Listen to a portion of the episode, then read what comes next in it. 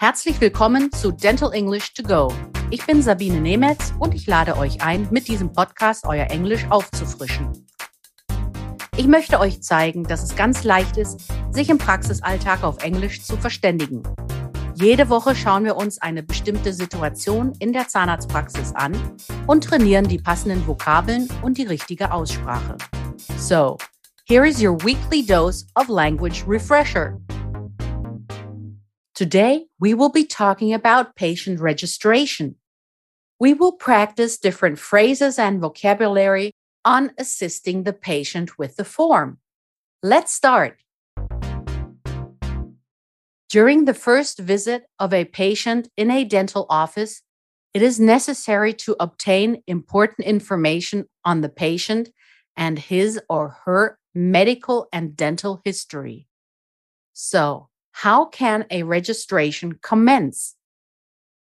Introduction. We are pleased to welcome you to our dental office. Please take a few minutes to fill out this form as completely as you can. We kindly ask you to thoroughly and truthfully fill out this form. If you have any questions, please don't hesitate to ask us. We'd be glad to help you.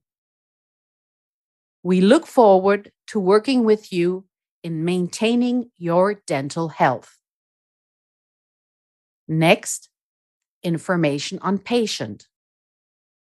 Last name, first name, preferred name, initial of middle name, gender, male, female, diverse, address, home phone number, business address, business phone number, cell phone number, or mobile phone number, and email.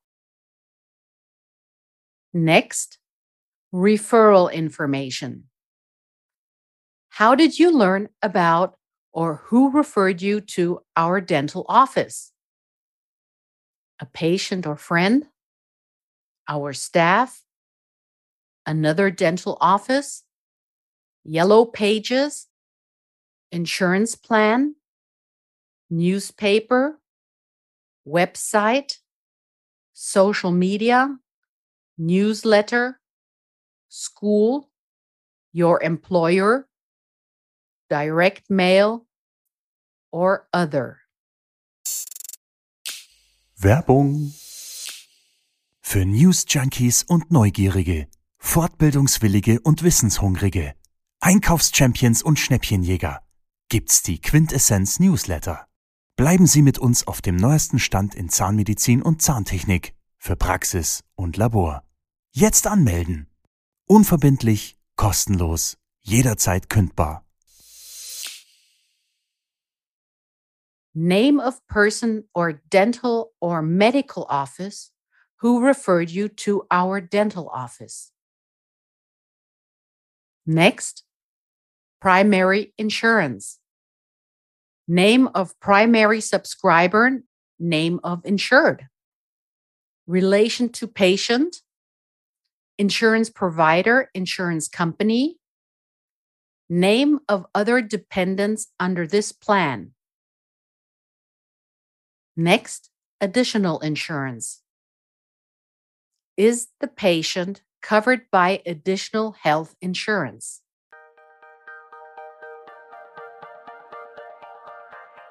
Here is your overview of the vocabulary of this week's lesson. To register, sich anmelden. To obtain, erhalten. To be pleased, sich freuen. Please do not hesitate. Bitte nicht zögern. To look forward. Sich auf etwas freuen. To maintain something. Etwas unterstützen, etwas pflegen.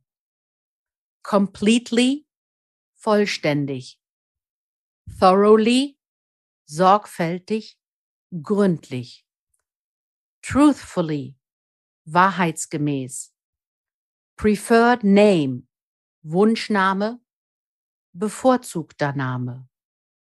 Custodian or Guardian, Vormund. Das war unsere Lesson für diese Woche.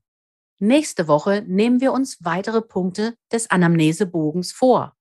Wenn ihr noch mehr Dentalenglisch trainieren wollt, empfehle ich euch mein Buch Dental English, erschienen im Quintessenz Verlag oder auch die Monatszeitschrift Team Journal. Hier findet ihr in jeder Ausgabe eine Übung. Vielen Dank fürs Zuhören. Wenn es euch gefallen hat, dann abonniert diesen Podcast. Es gibt jeden Montag eine neue Folge überall, wo es Podcasts gibt. Wenn ihr Fragen habt, dann schreibt auf Instagram oder an podcast.quintessenz.de.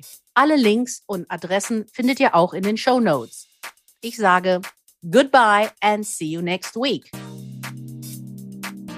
Das war Dental English to Go mit Sabine Nemetz, der Englisch-Podcast für den Praxisalltag. Ein Quintessenz-Podcast.